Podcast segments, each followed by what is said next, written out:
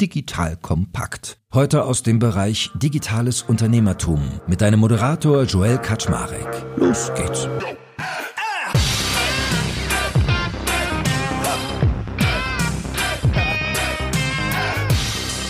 Hallo Leute, mein Name ist Jay Kaczmarek. Ich bin der Geschäftsführer von Digital Compact und heute habe ich mit dem lieben Maximilian Lambsdorff einen jungen Gründer im Gespräch, wo ich neugierig bin, mal herauszufinden, was der eigentlich so vorhat. Denn kennengelernt habe ich ihn durch sein Startup Expresssteuer, was er auch immer noch macht, aber er sagte mir gerade, ja, wir machen jetzt was viel, viel Größeres, nämlich die ganze Express Group, wo das Ziel ist, Finanzservices für die Working Class, also die arbeitende Klasse zu demokratisieren. Ich bin mal neugierig, was er da so vorhat, weil im Steuerbereich hat er ja schon ganz interessante Nüsse irgendwie aus der Tasche geholt, die er jetzt knacken möchte. Und es wird wahrscheinlich nicht weniger und nicht einfacher, wenn man das jetzt noch breiter aufstellt. Und äh, ja, also heute mal ein bunter Startup-Ritt. Was man also lernt, kennt ihr ja, also werden wir Marketing ein reden über Investoren, was eigentlich so Wettbewerb ist, wie das Geschäftsmodell aussieht, etc. etc. Wir werden uns heute nicht langweilen. Und that being said, lieber Maximilian, ich grüße dich. Moin, moin. Moin, moin. Vielen Dank für die Einladung. Freut mich, hier zu sein. Und sorry für die kurzfristige Änderung von Expresssteuer auf Express Group, aber die Firma heißt jetzt auch Express Group seit einigen Wochen. Deshalb hast du auf jeden Fall in deiner Anmoderation sehr gut noch die Kurve gekriegt. So gefällt mir das, wenn man extra für meinen Podcast seine Firmenstruktur umstellt. So gehört sich das. Genau. Ja, erzähl doch mal ein bisschen was zu dir erstmal. Was bist du denn so für eine Type? Was, wo kommst du her? Was hast du vorher gemacht? Wie bist du zum Thema gekommen? Ich bin in Hamburg aufgewachsen, habe schon im Abitur gemerkt, dass mein Herz für Unternehmertum brennt. Habe die ersten Projekte mit Freunden irgendwie angegangen. Klar, da sind die ersten Sachen gehen immer nicht weit, aber dann in der, ich glaube schon, was elf, zwischen der 11. und 12. Klasse war dann das erste Projekt, was so ein bisschen Fahrt aufgenommen hat. Wir haben eine Plattform gebaut, die eigentlich alles über Abitur regeln sollte, von Abi-Reisen bis Abi-Ball und Abi-Kleider, Pullis, alles, was man so braucht im Abitur. Man gründet, glaube ich, immer in die Richtung äh, oder in einem Thema, was man gut kennt. Und das war natürlich zu der Zeit genau das, habe dann aber eine Zusage von einer Uni in der Nähe von Koblenz, der WHU, bekommen und habe das Ganze fallen gelassen, um doch nochmal studieren zu gehen. Habe ich, glaube ich, meiner Mutter einen Riesengefallen getan. Ich habe lange mit dem Gedanken gespielt, nicht zu studieren und einfach weiterzumachen, weil es schon auch ganz gut lief, aber da habe ich dann an meine Eltern gedacht, die immer wollten, dass ich studiere und habe das dann gemacht drei Jahre mit einem Auslandssemester in den USA, Praktikas in Deutschland und Hongkong und habe aber immer wieder gemerkt, auch gerade in diesen Praktikas, dass ich selber was machen möchte, egal ob es klein oder groß ist, ob es als Freelancer oder als Gründer ist. Ich fühlte mich nicht so richtig wohl in der Rolle als kleines Rädchen in einem Großen und Ganzen, was teilweise auch unheimlich viel Spaß machen kann, aber es war einfach nicht mein Ding und habe dann eine IT-Dienstleistungsfirma gegründet. Vibas.io hieß das. Da haben wir agile Software-Teams aufgebaut, die bei großen Corporates unterstützt haben bei der agilen Transformation, indem sie als Leuchtturmprojekt ein Softwareentwicklungsteam eben in der alten Arbeitsweise so ein bisschen gezeigt hat, wie es auch sonst noch gehen könnte.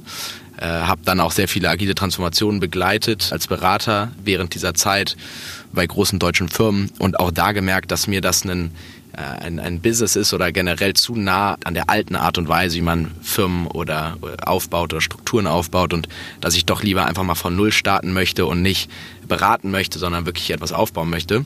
Und 2019 habe ich mich dann entschieden, aus der Firma auszusteigen und habe meine Mitgründer in Hamburg kennengelernt, Konstantin Medi, äh, Dennis und Andreas. Und wir haben uns den Markt, den Steuererklärungsmarkt angeschaut, weil wir auf eine Zahl gestoßen sind, die mich immer wieder fasziniert. Und das ist die Zahl, dass 40 Milliarden Euro in einem Vierjahreszyklus von den deutschen Steuerzahlern nicht zurückgefordert wird äh, an zu viel gezahlten Steuern. Also es sind Erstattungen, die theoretisch der Staat dem Steuerzahler schuldet, die sich aber nicht darum kümmern, eine Steuererklärung zu machen und sich daher dann diese Gelder nicht zurückholen. Und genau das hat mich auf die Reise gebracht, mir diesen Markt anzuschauen und hat sehr schnell auch dazu geführt, dass mir klar wurde, dass ich unbedingt was in diesem Markt machen möchte. Ich bin immer schon der Meinung gewesen, dass man in Deutschland eher zu viel Steuern zahlt als zu wenig.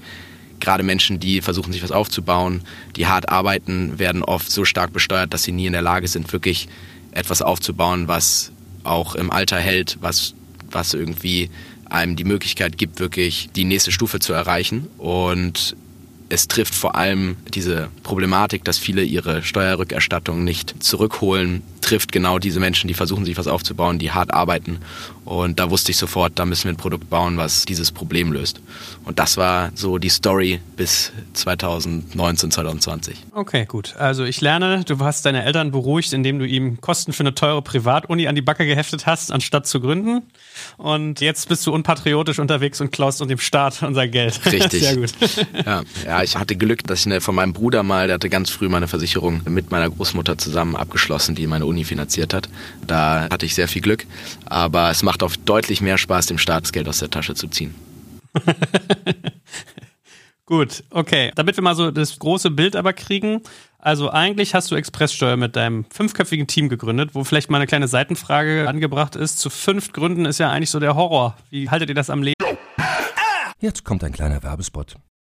Aufgepasst! Bist du auf der Suche nach einem Profi, der für dich komplexe Geodaten sinnvoll integriert und sie auf interaktiven Karten visualisiert? Dann möchte ich dir unseren Partner Nucubator vorstellen. Das Ziel vom Nucubator-Team ist es, dich bei der Prozessdigitalisierung zu unterstützen und aus den ganzen täglich anfallenden Geodaten einen echten, nutzerfreundlichen Mehrwert zu schaffen. Dabei geht Nucubator ganz besonders auf deine Anforderungen ein, um die Software zu bauen, die deine USPs digital widerspiegelt und den NutzerInnen der Software den größtmöglichen Nutzen liefert. Und um das für möglichst viele Betriebssysteme, Geräte und Anwendungsfälle umzusetzen, setzt das Nucubator-Team auf etablierte Webtechnologien, mit denen sie schnelle und effiziente Anwendungen für Desktop und mobile Geräte entwickeln. Geodatenvisualisierung ist für Unternehmen in vielen verschiedenen Branchen relevant, zum Beispiel auch in den Bereichen Tourismus, Logistik und im Außendienst. So wurde zum Beispiel bereits ein digitales Smart Farming Tool für die Agrarwirtschaft gebaut, mit dem Satellitenbilder, Wetterdaten und Standortdaten interaktiv verarbeitet werden. Nucubator baut dabei nicht nur Kartenlösungen, sondern entwickelt für dich maßgeschneiderte Webanwendungen und Apps.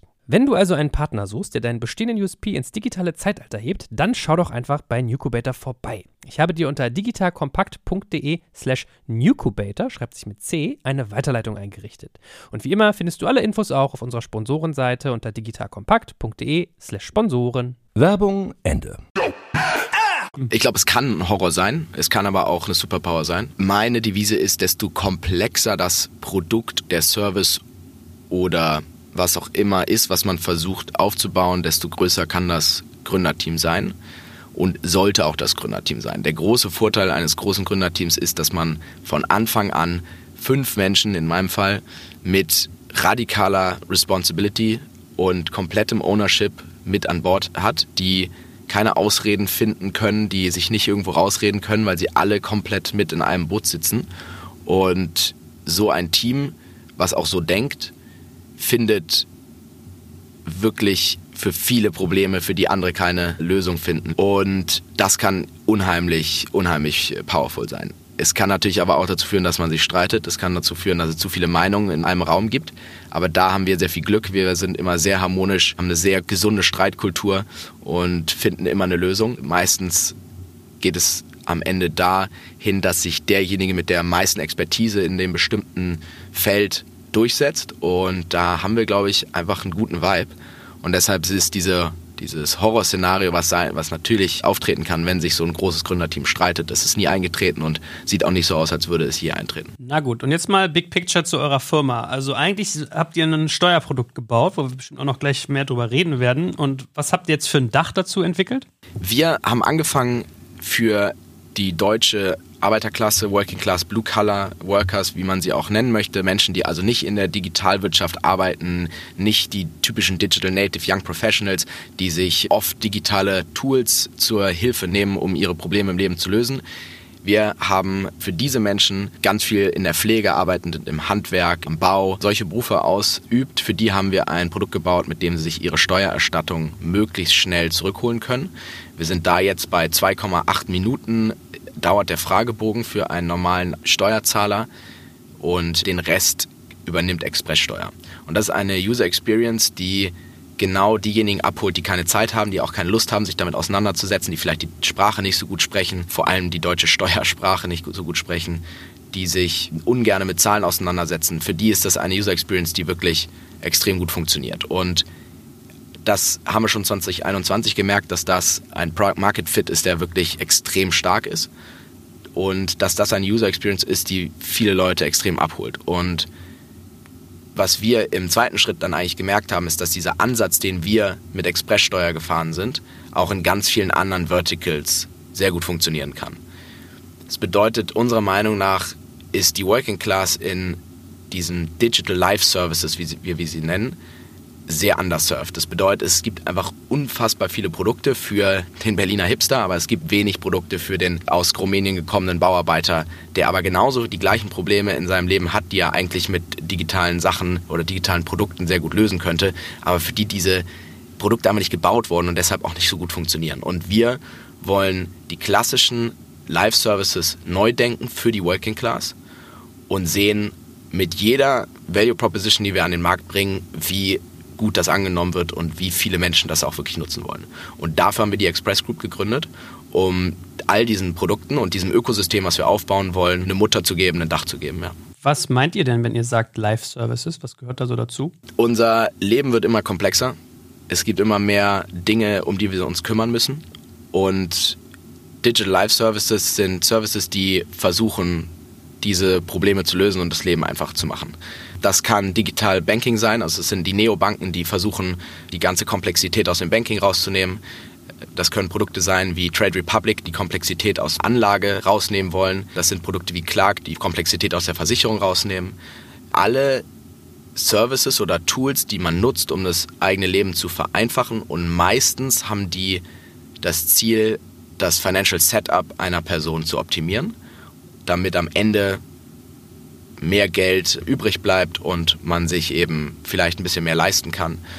Und genau diese Produkte werden eben für eine ganz spezielle Zielgruppe bis jetzt gebaut. Und da sehen wir, einen Großteil der Bevölkerung wird unserer Meinung nach übersehen. Und für die wollen wir diese Produkte neu denken. Also der Purpose ist ja erstmal cool, aber deine Hypothese ist, dass sowas wie N26, Trade Republic oder Clark, die du alle gerade genannt hast, deine Hypothese ist, dass die für die Arbeiterklasse irgendwie unpassend sind aus irgendeinem Grund? Wir sehen einfach, dass die Nutzer ganz klar in eine Richtung gehen und das sind eben die N26 wurde ja gegründet um in Berlin oder am Anfang haben die sehr stark mit Experts gearbeitet, Menschen, die nach Berlin gekommen sind und irgendwie eine Banking-Lösung brauchten. Meistens Digital Natives, Young Professionals, die in Berlin in der Startup-Szene, Tech-Szene gearbeitet haben. Und daraus ist dieses Produkt entstanden und so ist es heute meiner Meinung nach auch noch. Für viele Menschen ist das einfach nicht das Produkt, was sie wirklich benötigen. Deshalb gibt es auch noch so viele bei der Sparkasse, bei den Volksbanken etc. Und wir glauben, dass auch im Neobanking theoretisch sehr, sehr viel Platz ist für ein Produkt, was eher die Menschen abholt, die vielleicht nicht so jeden Tag sich mit digitalen Produkten auseinandersetzen und ihr ganzes Leben mit Apps und Programmen managen. Und was ist eure Arbeitshypothese? Was macht ihr besser? Also wenn du sagst Arbeiterklasse oder auch Arbeiterinnenklasse, ist die, die ihr gut bedient kriegt. Was macht euch besonders? Wie geht ihr auf die ein? Was ist bei euch anders als bei jetzt den genannten Beispielen? Mal so Meta gesehen. Wir konzentrieren uns mal auf drei ganz wichtige Aspekte, die wir mit jedem Service immer wieder komplett bedienen wollen. Das erste ist, dass wir Komplexität aus der User Experience rausnehmen. In der Steuererklärung ist der größte Teil der Komplexität steckt in dem Ausfüllen des PDFs, was das Finanzamt am Ende auf dem Tisch liegen haben muss. Jegliche Tools, die es bis jetzt im Steuermarkt gab, haben diesen Teil nicht wirklich gelöst. Sie haben eine UI angeboten, mit der dieses PDF am Ende leichter auszufüllen ist. Wir haben den Ansatz, dass wir einen Datensatz vom Kunden uns holen und dann die Daten vom Finanzamt abfragen, um dann diese Steuererklärung, dieses PDF selber auszufüllen für den Kunden und der Kunde muss es am Ende selber nur noch einreichen. Das heißt, wir haben einen großen Teil der Komplexität dieser User Experience rausgenommen, auf unsere Seite gebracht, wo wir sie kontrollieren und automatisieren können. Und das bedeutet also, der erste Teil, den wir mit jedem Service, mit jedem Produkt immer anschauen, ist, wie kriegen wir einen Großteil der Komplexität aus dem raus, was normalerweise Menschen machen müssen, um das Problem zu lösen. Das zweite ist, dass wir immer Cash-Events kreieren. Also wir bauen nur Services, bei dem der Kunde am Ende mehr Geld in der Tasche hat als vorher. Bedeutet also, bei der Steuererklärung ist es die Erstattung.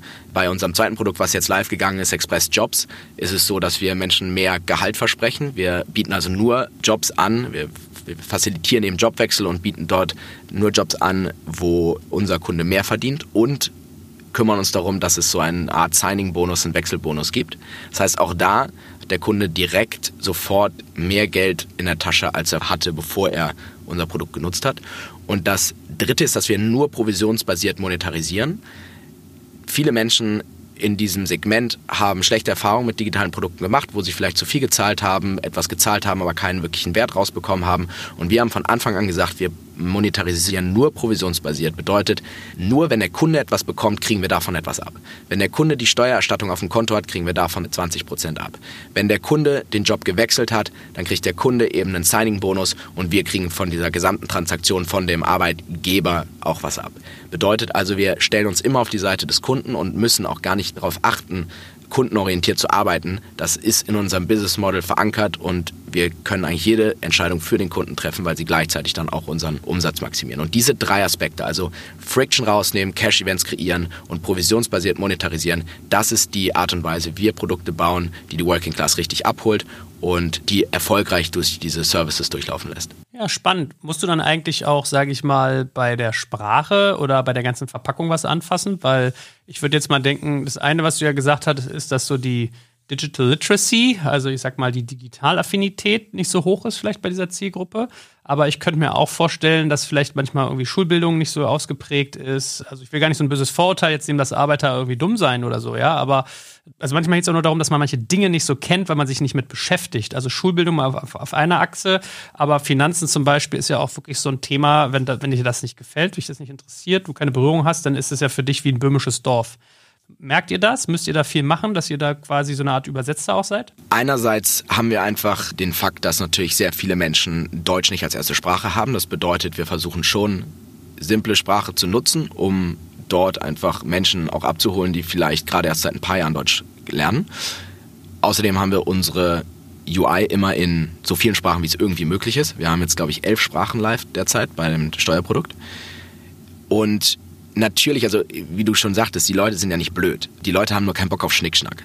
Und die brauchen nicht Features, die irgendwie, äh, was man da alles machen kann und hier und da und überall Toggles und was auch immer. Wir versuchen eigentlich die UI so minimalistisch und einfach und simpel zu halten. Nicht, weil die Leute das nicht anders hinkriegen würden, sondern weil die einfach keinen Bock darauf haben. Die wollen einfach durch. Wir haben es jetzt geschafft. 2,8 Minuten braucht man für den Steuerfragebogen. Das ist unser Ziel. Und meiner Meinung nach ist die beste User Experience die User Experience, die keine oder so gut wie keine UI benötigt. Also desto weniger UI, desto besser ist am Ende die User Experience, weil dann fühlt, fühlt es sich wirklich an wie Magie. Ich habe hier irgendwie 2,8 Minuten ein paar ganz simple Daten eingetippt und meine Steuererklärung wird fertig. Und das ist so ein bisschen dieser, das, was wir immer versuchen, in diese User Experiences mit reinzubringen. Und da muss man nicht etwas bauen für Leute, wo man denkt, die verstehen das nicht, sondern da muss man einfach ohne Schnickschnack ganz gerade, geradlinig bis äh, hin zum Ziel so schnell wie möglich. Die Leute haben keine Zeit und äh, auch keine Lust, sich mit, damit auseinanderzusetzen. Wer will sich schon mit Steuern auseinandersetzen? Und das ist dann so der Ansatz, den wir fahren. Okay, verstanden. Und jetzt mal von der Geldseite her gedacht, hat denn diese Zielgruppe, sage ich mal, ausreichend tiefe Taschen, dass das rechnet? Weil wenn ihr sagt, die arbeiten in Klasse, da ist ja oft, sage ich mal, das, also es gibt ja einen Grund, warum viele eher die Besserverdiener targetieren mit ihren Diensten. Rechnet sich das für euch? Genau das ist auch der Grund, warum so wenig Produkte für die Working Class gebaut werden. Das Einzige, was einem sofort einfällt, ist vielleicht Klarna, was ein Produkt ist, was schon sehr, sehr viele abgeholt hat. Die wollten konsumieren, die wollen ein bestimmtes Produkt kaufen und dann gibt es eben diesen einen Button, der macht das alles super einfach und ich kann mir das finanzieren lassen. Das ist so ein Produkt, was für diese Zielgruppe auch mitgebaut wurde. Aber der Grund natürlich, warum sich ganz viele Startups gar nicht darum kümmern, ist eben, dass diese Menschen nicht so tiefe Taschen haben. Das Durchschnittsgehalt ist sehr, sehr gering bei unseren Nutzern. Und genau deshalb bauen wir Produkte, die die Financial Wellness dieser Menschen verbessert und indem wir diese Financial Wellness der Menschen verbessern, kriegen wir auch unseren Teil davon ab. Wenn wir dem Kunden seine Steuerrückerstattung maximieren und zurückholen, kriegen wir was davon ab. Wenn wir dem Kunden einen neuen Job vermitteln, mit dem er mehr Geld verdient und einen Signing-Bonus bekommt, kriegen wir was davon ab. Das heißt, unsere gesamte Monetarisierungsstrategie ist überhaupt nicht darauf ausgelegt, dass Menschen tiefe Taschen haben müssen. Wir haben in dem Fall komplett neu gedacht und uns überlegt, wie wir eine riesige Zielgruppe, die überhaupt nicht abgeholt wird, für uns auch natürlich lohnend monetarisieren können, ohne den, den letzten Cent aus der Tasche zu ziehen. Und deshalb ist auch dieses Ökosystem für uns so wichtig, weil wir natürlich wenn wir Produkt oder Service nach Service nach Service launchen in diesem Bereich, dann fehlt uns ein ganz, ganz wichtiger Kostenfaktor und das sind nämlich die Customer Acquisition Cost. Wenn ich einen Kunden über ein Produkt oder einen Service reinhole und ihn mit anderen Services weiter bespiele beziehungsweise ihn in dem Ökosystem zwischen den Services hin und her schiebe, dann fehlt jedes Mal diese typische Customer Acquisition Cost, die hunderte Euro betragen kann bei vielen Produkten und damit können wir das Ganze auch so günstig machen, dass es für diese Menschen erschwinglich ist beziehungsweise dass sie glücklich sind, einen Teil davon abzugeben, was sie am Ende bekommen. Und der andere Faktor, der ganz wichtig ist, ist Automatisierung und künstliche Intelligenz. Also wir arbeiten sehr, sehr viel mit smarten äh, Systemen, die in der Lage sind, Services so günstig zu machen. Also wir haben angefangen mit Expresssteuer, da kostete uns ein Fall 200 Euro in der Bearbeitung, weil wir mit Steuerberatern und Experten diesen Fälle bearbeitet haben. Und unser System ist jetzt in der Lage, diesen Prozess so stark zu vereinfachen und so stark zu automatisieren, dass wir einen einstelligen Eurobetrag pro Case nur noch an Kosten haben. Und genau das ist glaube ich, auch unser Kernprodukt am Ende. Wir haben 1,5 Millionen Zeilen Code, die nur darauf ausgelegt sind, manuelle Arbeit zu automatisieren und äh, KI so zu nutzen, dass die Dinge schneller und günstiger ablaufen. Und das wollen wir in allen Services so machen, damit wir eben diese Services auch günstiger anbieten können. Ein Steuerberater kostet nämlich Hunderte von Euro, unser Service nicht. Naja, wenn ich jetzt eine Erstattung von 1000 Euro kriege und ihr nehmt 20 Prozent, dann habt ihr mich auch hunderte von Euro gekostet, ne? Genau, wenn du so eine hohe Erstattung bekommst, dann sind die meisten Leute aber einfach glücklich, weil sie noch nie so eine hohe Erstattung bekommen haben. Wenn aber die Durchschnittserstattung bei vielen Menschen irgendwie 300, 400 Euro beträgt, dann würde sich ein Steuerberater darum niemals kümmern. Und jetzt wäre ich ja, wenn ich Investor bei euch wäre, immer so auf dem Punkt, dass ich sage, naja, Hokus Pokus, keep the focus. Wollt ihr nicht erstmal ein Produkt richtig machen, bevor ihr irgendwie schon daran denkt, eine ganze Gruppe zu bauen und auf dem Wege quasi drei, vier Produkte parallel zu entwickeln? Warum mutet ihr euch denn zu, alles auf einmal zu machen? Wir sehen einfach, dass diese Services aufeinander innerhalb eines Ökosystems einen sehr starken Compounding-Effekt hätten und auch Financial Models etc. zeigen, dass das durchaus Sinn macht. Und unser Ansatz, nicht den Fokus zu verlieren, ist relativ simpel. Wir heiern echte Founding-Teams für jedes Vertical. Und diese Verticals können innerhalb der Gruppe aufgebaut werden mit einigen Bereichen, die sozusagen für aus der Gruppe für jegliche Verticals Services leisten, wie zum Beispiel unser People and Culture Bereich, unser Tech Bereich, der am Anfang auch im Prototyping hilft, unser BI und die Founding Teams der Verticals sollen aber sehr eigenständig ihren Vertical hochziehen, können auf Nutzer zugreifen, also auf die Bestandskunden in der Gruppe zugreifen, um Customer Acquisition Costs zu sparen, sollen das Ganze aber komplett selber aufbauen und sind auch incentiviert, das selber aufzubauen, sind zwar an der Gruppe auch incentiviert, aber auch eben einfach an einem EBIT, der über eine sozusagen virtuelle PNL des Verticals selber ausgerechnet wird, daran sind sie auch incentiviert. Und somit kann ich ein Core-Team aufbauen, was sich weiter auf Expresssteuer fokussiert, ohne dort irgendwie den Fokus zu verlieren, habe aber auch ein extrem kompetentes Team in jedem Vertical drin, was in der Lage ist, richtige Entscheidungen zu treffen, ohne dass das Core-Business abgelenkt wird. Kannst du noch mal was zu der Incentivierung sagen? Also die kriegen aus eurem, sag ich mal, aus euren Ausschüttungen, wenn sie Gewinn machen in ihrer Gruppe, kriegen sie wahrscheinlich sowas wie eine Art Bonus, höre ich jetzt raus. Und werden die auch mit Anteilen incentiviert? Weil wirklich gründungsorientierte Teams, die sind ja auf Upside aus. Ja, das ist der größte Faktor. Und die Anteile sind für solche Leute, die eigentlich gerade selber gründen wollen oder schon mal selber gegründet haben, das sind so die, die wir für sowas reinholen, sind die natürlich extrem wichtig und das machen wir auch möglich. Aber jetzt hast du ja den Schmerz, dass du dich dann natürlich auch immer einem Wettbewerb aussetzt, der halt sehr intensiv ist. Also wenn ich jetzt zum Beispiel mal gucke, nehmen wir mal euer Steuerthema, wenn ich da irgendwie bei Taxfix aufschlage, zahle ich fix 40 Euro, no matter what, bei euch 20 Prozent. Das heißt, je mehr ihr mehr einspart, desto unattraktiver wird es für mich von den Kosten her.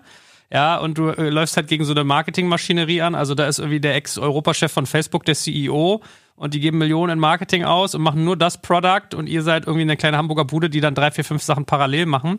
Wie willst du denn da bestehen? Also erstens sind wir innerhalb von zwei Jahren zum zweitgrößten Steuerprodukt Europas geworden, äh, sind Taxfix relativ nah an, auf den Fersen. Ich schätze Martin sehr, ich glaube, der macht auch einen super Job, aber der hat halt einen Fokus auf eine bestimmte Zielgruppe und unserer Meinung nach ist unsere Zielgruppe einfach viel performanter, was das angeht.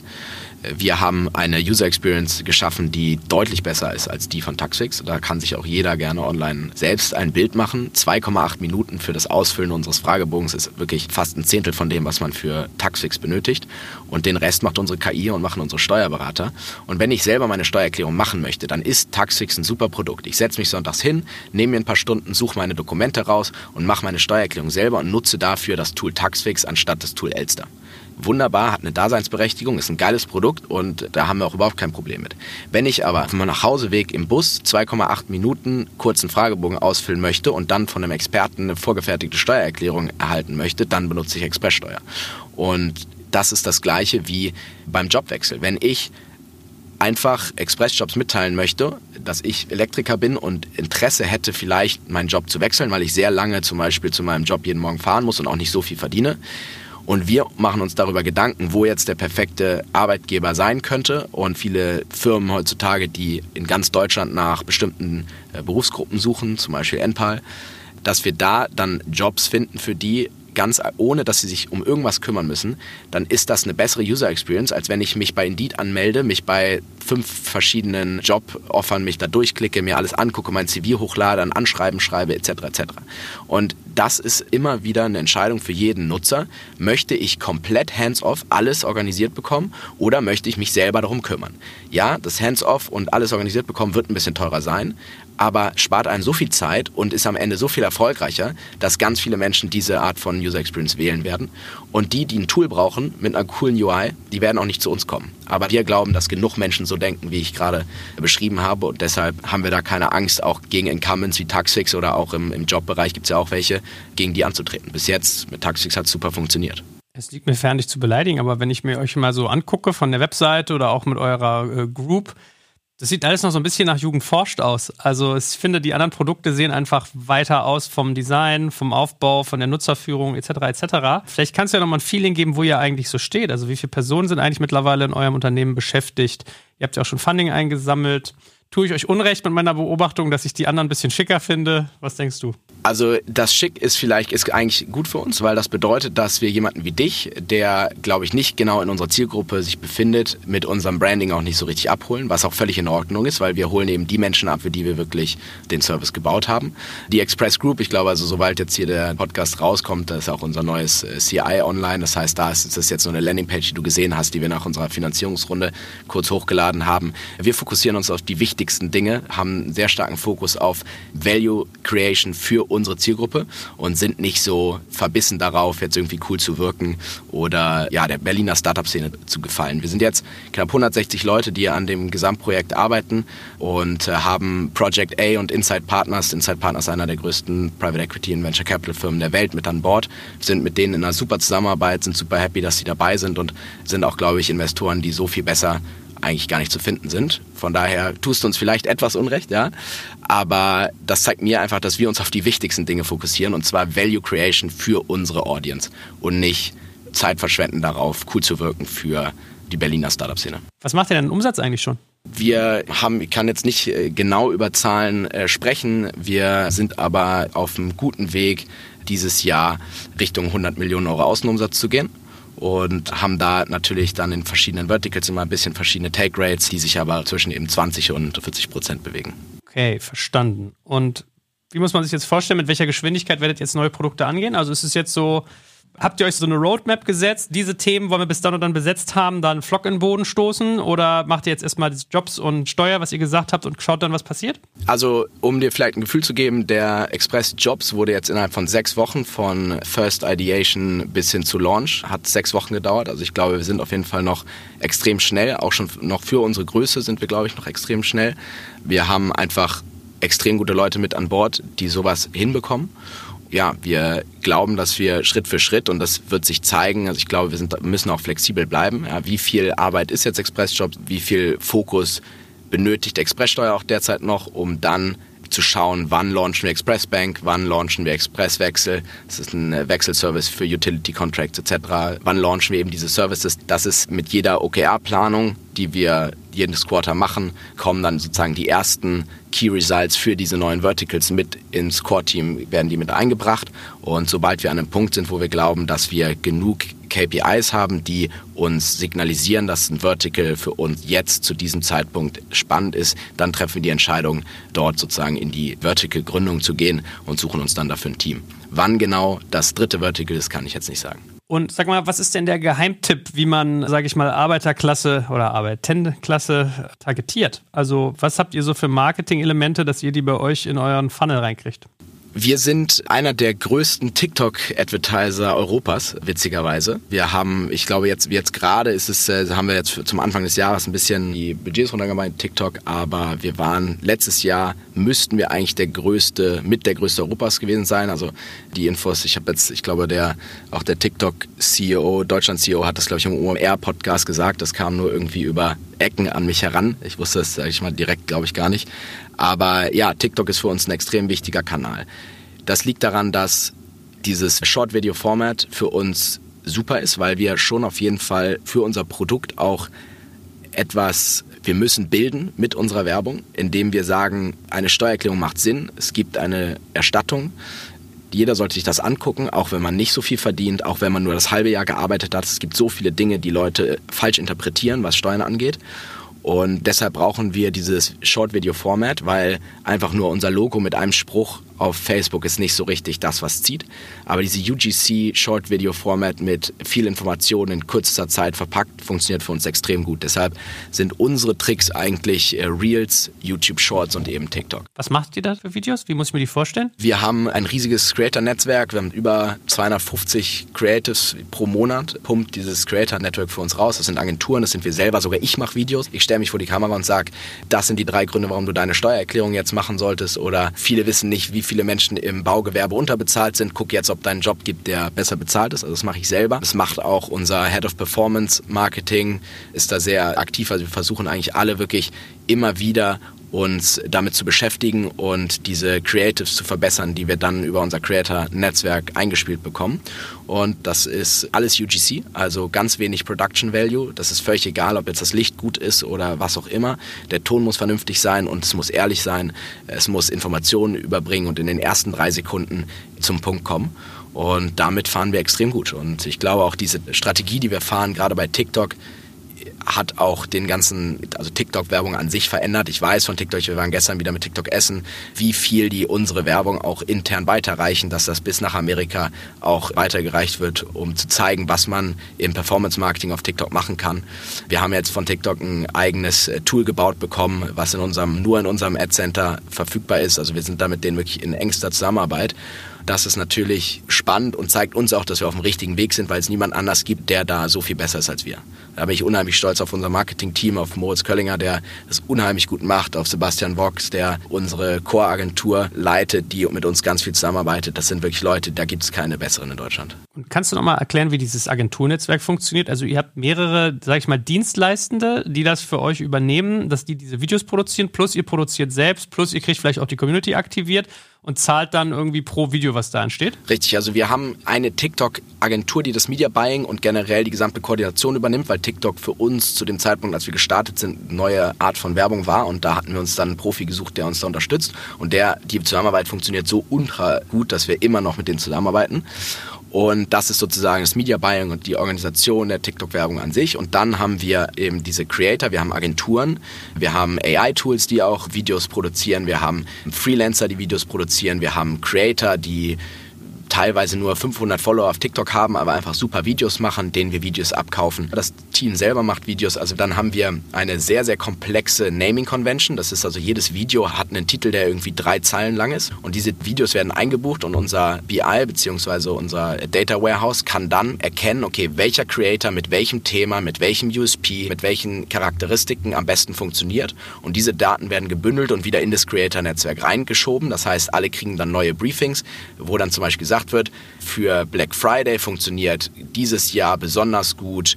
Zu sagen, dass zum Beispiel Tech-Produkte ja so teuer sind gerade und man deshalb doch mal die Steuererklärung machen sollte und dann im Black Friday mehr leisten zu können. Also wir schauen da sehr stark auf die Daten und versuchen das eben so skaliert aufzustellen, dass jeder Creator, ob jetzt ein Freelancer oder eine Agentur, ganz genau weiß, was gerade funktioniert. Und da haben wir eben so ein riesiges Board zur Auswertung und sehen halt, äh, sehe ich, dann kann ich mich anklicken und sehe, okay, Videos von Max mit Black Friday Topic haben so und so performt, haben die Customer Acquisition Cost und hatten den Spend jetzt die letzte Woche drauf. Und so haben wir das aufgesetzt und sind eigentlich sehr happy damit, wie das funktioniert. Wollten eigentlich irgendeine SaaS-Lösung dafür nutzen, aber die gab es leider nicht, deshalb mussten wir es selber bauen. Okay, also wenn ich es richtig verstanden habe, ihr habt quasi eine eigene Business Intelligence, die das alles analysiert und dann quasi per Automatisierung auch wieder rausspielt an die Leute, dass die irgendwie per E-Mail oder sag ich mal mit irgendeiner Art Login sehen können, alles klar, hier folgende Inputs, das und das solltest du beachten. Die Informationsausgabe ist noch nicht automatisiert, das heißt, da gucken wir uns dann einfach noch an, schreiben selber dann das Briefing, was am besten funktioniert hat und schicken das raus.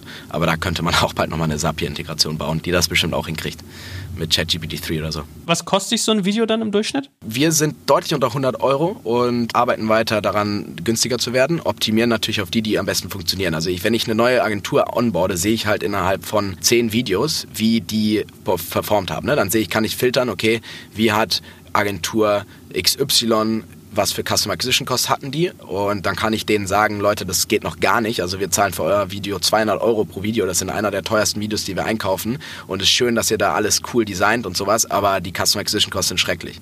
Und äh, bitte versucht ABC und wenn die das nach zwei, drei Iterationen nicht hinkriegen, dann beenden wir die Zusammenarbeit. Was ist das Conversion-Element? Also Geht ihr dann auf irgendwie Likes auf den Videos, auf Klicks, nee, nee, auf nee. irgendwie? Nur, ähm, also es sind ja alles Spark-Ads, also sozusagen gepostete Ads auf TikTok oder YouTube oder Reels und die werden dann mit Performance-Marketing-Budget unterlegt und dann erscheint auch immer ein Link bei diesem Video und die Performance-KPI darauf ist dann wirklich die Conversion. Also klickt jemand auf diesen Link, geht durch unseren Funnel und beauftragt uns, die Steuererklärung zu übernehmen. Und wenn diese Steuererklärung, Beauftragung raus ist, dann kriegt sozusagen diese Ad eine Conversion. Das pusht dann sozusagen unser BI bzw. unser Data Warehouse zurück an die Plattform. Da gibt es halt immer solche, ja, das heißt Conversion API. Damit kann man dann sozusagen wieder zurückpushen, welcher Kunde jetzt wirklich konvertiert ist. Und dann erkennen wir in unseren Dashboards, welche Kampagne, welcher Channel, was auch immer, wie viel Conversions jetzt zu, zu dem beigetragen hat. Spannend, spannend. Ich frage mich ein Stück weit, ist es endlich? Weil man kann ja die Uhr danach stellen, dass TikTok auch so in diesen typischen Saturierungsfaktor reinlaufen wird, dass du irgendwann so ein Arbitrage-Thema hast jetzt vielleicht noch, aber irgendwann läufst du da rein, dass du sagst, alles klar, es ist voll. Du musst dir die Aufmerksamkeit durch Geld kaufen. Ja. Also äh, werden die Preise steigen und dann wird es für euch unattraktiver. Es ist ja wahrscheinlich ein endlicher Kanal. Da sind wir schon. Da sind wir schon lange. Wir haben 1,3 Milliarden Impressions auf TikTok letztes Jahr gehabt. Also wir sind schon auf jeden Fall in der Saturation drin, aber merken, dass es immer noch gut funktioniert. Und der Grund ist einfach, dass 24 Millionen Menschen in Deutschland unser Produkt benutzen können. Die Wahrscheinlichkeit, dass sich jemand, der sich gerade einen neuen TikTok-Account gemacht hat, unser Produkt benutzen kann, steht zu 1 zu 3 oder 1 zu 4. Ja, viele sind natürlich zu jung, die werden bei uns sofort auch rausgecancelt. Wir machen keine Werbung für unter 23-Jährige. Das heißt, wenn man sich bei TikTok einloggt und angibt, man ist 17, dann kriegt man auch unsere Werbung nicht. Aber das Gleiche gilt ja auch für YouTube, für Instagram Reels. Die Zielgruppen wachsen ja auch und unser Produkt wird besser, also unsere Conversion wird besser. Unsere Conversion ist deutlich besser als noch vor einem Jahr, bedeutet sozusagen, wir können theoretisch auch mehr Impressions einkaufen, weil sozusagen hinten raus die Customer Acquisition Cost besser wird, weil die Conversion Rate besser geworden ist. Und wir werden jetzt in zwei Wochen wahrscheinlich unser neues Branding launchen. Auch das wird die Conversion Rate nochmal optimieren. Äh, die neuen Landing Pages, die wir auch gerade bauen, optimieren wieder die Conversion Rate. Und so sehen wir noch lange nicht das Ende der Fahnenstange, was Performance Marketing Investments bei uns angeht. Wir sind in vielen Bereichen noch, haben noch sehr viel Platz in diesen, in, auf diesen Plattformen. Und wie targetiert ihr auf Blue Color Work? Also woher weiß ich, ob jemand eher arbeitender ist oder Jetzt kommt ein kleiner Werbespot. Aufgepasst! Heute möchte ich dir unseren Partner Pendo vorstellen. Pendo ist eine All-in-One-Lösung für Produktanalyse, Produktentdeckung, In-App-Anleitungen und Session-Replays, damit du die Benutzererfahrung sowohl deiner KundInnen als auch der Mitarbeitenden deutlich verbessern kannst. Auf KundInnenseite kannst du also den Wert deines Produktes und die Nutzungsdauer maximieren. Dadurch werden deine NutzerInnen motiviert, mehr Produkte zu erwerben. Und für deine Mitarbeitenden wiederum wird die Produktivität gesteigert, indem die Nutzererfahrung von internen oder externen digitalen Tools erleichtert wird, um diese dann auch effektiver zu nutzen. Wenn du also die User Experience in deinem Business steigern möchtest, solltest du unbedingt mal bei Pendo vorbeischauen. Unter digitalkompakt.de slash Pendo habe ich dir eine Weiterleitung eingerichtet, schreibt sich P-E-N-D-O und dort kannst du das Ganze sogar einfach mal gratis testen. Und alle Infos findest du wie immer auch auf unserer Sponsorenseite unter digitalkompakt.de slash Sponsoren. Werbung Ende. Akademiker? Das Interessante im Performance Marketing ist ja eigentlich, dass das eigene Targeting meistens viel schlechter funktioniert als das Targeting der Algorithmen der Plattform selber. Also ein TikTok-Algorithmus, Facebook-Algorithmus, Google-Algorithmus weiß immer besser, wer diese Werbung zugespielt bekommen sollte, als wenn ich jetzt Target Groups definiere. Also wenn ich jetzt zu Facebook gehe und sage, bitte targete mir Handwerker im Alter zwischen oder Menschen, die Interesse an Handwerk haben, im Alter zwischen 23 und 45, die irgendwie auch noch Schnäppchenjäger sind, weil wir dann davon ausgehen können, dass sie, sag ich mal, immer wieder schauen, wo man vielleicht Geld herbekommen kann dann ist diese Kampagne so viel schlechter in der Performance, als wenn ich Facebook einfach nur sage, hier ist meine Ad, bitte spielt sie denjenigen aus, für die sie funktioniert. Und es ist sehr spannend, weil man weiß dann eigentlich, was Facebook und Google und TikTok für Daten hintenrum noch benutzen, die man, an die man selber niemals rankommen würde, wenn man die einfach machen lässt. Das heißt, wir targeten eigentlich nur mit der Art des Videos, mit dem Look and Feel und mit dem, worüber wir reden. Also ich spiele zum Beispiel ein Video aus, wo ich sage, also das letzte Video, was von mir extrem gut performt hat, war, du hast einen extrem langen Arbeitsweg, wusstest du schon, dass du dafür relativ viel von deiner Steuer zurückerstattet bekommen kannst. Und das darunter steht dann so über 15 Kilometer erhöht extrem die Steuererstattung.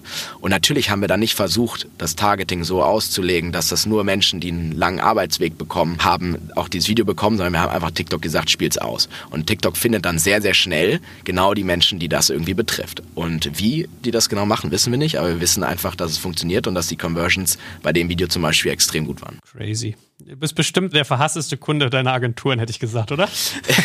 ich glaube nicht. Also ich war jetzt gerade, ich habe äh, unsere Core-Agentur Vox habe ich gerade besucht, den Gründer. Wir hatten eine super Zeit, fünf Tage zusammen. Ich glaube, wir stehen uns super gut. Wir sind sehr fair, wir sind hart, wir arbeiten einfach nach vorne und ich glaube, es macht allen Spaß. Also ich glaube, der Bastian mag mich, außer er spielt es nur. Habt ihr denn auch noch andere Kanäle, wo ihr Marketing macht? Also gibt es vielleicht sogar Offline-Kanäle, weil, also es sind ja manchmal die bizarrsten Dinge. Wenn ich jetzt zum Beispiel an Bau denke, was konsumiert man auf einer Baustelle oder sowas, dass man die Leute da sichtbar kriegt oder weiß ich nicht, im Putzgewerbe, Facility Management oder, oder, oder. Also gibt es auch noch andere Ansätze, die ihr euch anguckt? Ja, sind wir dran. Wir haben schon sehr viel ausprobiert, bis jetzt noch nie so richtig den krassen Durchbruch gehabt, muss ich ganz ehrlich sein. Da war ich auch bis jetzt noch nicht so zufrieden mit den Ergebnissen. Wir äh, werden in Zukunft nochmal in die Richtung heiern, also jemand, der die Verantwortung dafür übernimmt, alternative Marketingkanäle auszugraben. Wir haben viele Partnerschaften, von Gewerkschaften bis hin zur Bildzeitung. Und wir haben ein Affiliate-Netzwerk, was jetzt auch langsam gut anläuft. Und wir können natürlich Studenten mit einem iPad in die äh, Fußgängerzone stellen, die sagen, hast du deine Steuererklärung schon gemacht? Gib hier einmal 2,8 Minuten deine Daten ein und wir machen den Rest für dich. Das hat bis jetzt schon auch hier und da mal funktioniert. Aber wenn du eben irgendwie 600, 700 Neukunden über Performance Marketing am Tag generierst, dann ist es schwer, da irgendwie offline mit einen meaningful Impact zu haben. Aber das wird natürlich langfristig, wenn sich irgendwann die Kanäle saturaten, wird das natürlich immer wichtiger. Und dann sehe ich uns auch irgendwie ja, Bundesliga-Sponsoring oder sowas, um an diese Menschen im äh, Stadion ranzukommen. Das haben wir jetzt einmal mit St. Pauli ausprobiert. Das hat auch gute erste Ergebnisse gegeben, aber dafür brauchen wir einfach noch ein größeres Team, noch mehr Leute. Das ist jetzt gerade ein bisschen hinten angestellt. Crazy, staunlich ja echt. Also ich finde, man unterschätzt euch von außen. Vielleicht hast du ja recht, dass ihr auf Arbeiterkräfte ausgerichtet seid und dann kommt hier so ein Bonzen-Arschloch wie ich um die Ecke und denkt, ach, Popelbude. Interessant. Lass mal als abschließende Frage vielleicht den äh, Blick in die Zukunft wagen. Es gibt ja immer diesen schönen Satz, man äh, überschätzt, was man in zehn Jahren leisten kann und man unterschätzt, was man in fünf Jahren leisten kann. Was mhm. glaubst du, könnt ihr in fünf Jahren leisten? Ich bin wahrscheinlich so, dass ich jetzt sagen würde, wir werden das in fünf Jahren leisten, was andere uns zutrauen, in zehn Jahren zu leisten. Vielleicht bin ich da ein bisschen andersrum, aber ich glaube, wir werden es schaffen, dieses Ökosystem aufzubauen. Die ersten Anzeichen für die Performance und auch die Financial Performance dieses Ansatzes sind wirklich extrem zuversichtlich oder macht stimmen uns extrem zuversichtlich. Und meiner Meinung nach werden wir in der Lage sein, für diese Zielgruppe, die einfach extrem underserved ist, unfassbar viele Services zu launchen, die das Leben dieser Menschen verbessern, vor allem die Financial Wellness dieser Menschen zu verbessern. Und wir werden auch viel Geld damit verdienen. Wir sind kein Verein, ähm, wir machen das nicht, äh, wir, wir haben eine ganz klare Gewinnerzielungsabsicht, wie jede GmbH in Deutschland. Aber es ist natürlich einfacher, Menschen unter einer Vision zu vereinen, die auch irgendwie einen Impact und einen positiven Impact hat und mit der man auch irgendwie morgens aus dem Bett steigt und denkt, ich mache hier was, was irgendwie die Welt wenigstens ein bisschen besser macht. Und wir wissen alle, dass man nur Erfolg haben kann, wenn man extrem gute Leute unter einer Vision zusammen vereint und das alle am gleichen Strang ziehen. Und ich glaube, weil wir so eine Vision haben, die einen positiven Impact hat, werden wir die richtigen Leute anziehen und die werden die richtigen Entscheidungen treffen. Und damit werden wir in fünf Jahren unheimlich weit kommen und in ganz Europa Produkte anbieten, die die Working Class supportet. Und immer mit dem Angle Tax am Anfang, weil die natürlich Datensätze kreieren, die Textprodukte, die sehr gut dann fürs Cross-Selling auch genutzt werden können. Und wir werden in Spanien, Italien, England, Frankreich auf jeden Fall zugange sein und wir werden wahrscheinlich dann noch so ein paar Länder haben, die komplett keiner erwartet hätte. Das weiß ich auch. Wir sind dann nämlich dann sehr opportunistisch, wenn wir sagen, ja, man geht halt nach Frankreich, weil es irgendwie der zweitgrößte Markt ist. So, so denken wir nicht. Äh, wir gucken uns alles dann von null auf an, First Principle Thinking und überlegen, wo wir hingehen. Und wenn es plötzlich irgendwie ein Land ist, was keiner erwartet hat, ich glaube, da wird es auch ein paar von geben, wo wir dann stark drin sein werden in fünf Jahren. Das ist meine Meinung nach Express Group in fünf Jahren. Na gut, also bis zur Internationalisierung war es ja maximal schwammig, aber den Endteil verstanden. Hätte ich sie uns auch noch gefragt. Ja, cool. Dann drücke ich dir die Daumen, dass deine Mission Erfolg haben wird, weil es ist ja eine sehr wichtige Zielgruppe, die in der Tat viel zu oft vergessen wird. Deswegen, ja, das finde ich gut. Mhm. Wenn ihr dabei ein bisschen die Taschen voll macht, habe ich auch nichts dagegen und äh, bin gespannt. Keep me posted. Ja, mache ich. Vielen, vielen Dank. Hat mir sehr viel Spaß gemacht. Danke fürs Zuhören beim Digital Kompakt Podcast. Du merkst, hier ziehst du massig Wissen für dich und dein Unternehmen heraus. Wenn du mit uns noch erfolgreicher werden möchtest, abonniere uns auf den gängigen Podcast-Plattformen. Und hey, je größer wir werden, desto mehr Menschen können wir helfen. Also erzähl doch auch deinen Kolleginnen und Kollegen von uns. Bis zum nächsten Mal.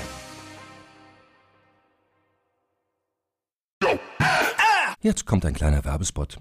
Aufgepasst. Du kennst es doch sicherlich auch. Der Frühling ist im vollen Gange, es müsste mal wieder geputzt werden oder auch ausgemistet. Also wir haben das Thema auf jeden Fall gerade, denn nach unserem großen Live-Treffen von unserem Business Club Makers and Shakers missten wir gerade unseren ganzen Keller aus und dabei gibt es auch Dinge, da habe ich gar keine Lust, die aufwendig ins Internet zu stellen, sondern suche Hilfe. Und zwar haben wir da einen spannenden Partner, den kennst du bestimmt auch schon, denn mit Rebuy kannst du deine gebrauchten Artikel, wie zum Beispiel Bücher, Musik, Filme oder Technik wie Smartphones, HiFi und vieles mehr verkaufen. Komplett stressfrei, ohne lästiges Erstellen von Anzeigen und vor allem ohne stressige Kommunikation mit KäuferInnen. In nur 30 Sekunden findest du heraus, wie viel Geld du für deine Artikel bekommst und wenn dein Artikel im Lager von Rebuy angekommen ist, bekommst du das Geld ganz automatisch schon sechs Tage später ausgezahlt. Also, mach's wie wir, spar dir doch einfach das Text- und Abfotografieren deiner Schätze und besuche direkt Rebuy. Unter digitalkompakt.de slash Rebuy habe ich dir eine Weiterleitung eingerichtet und alle Infos findest du wie immer auch auf unserer Sponsorenseite unter digitalkompakt.de slash Sponsoren. Werbung Ende.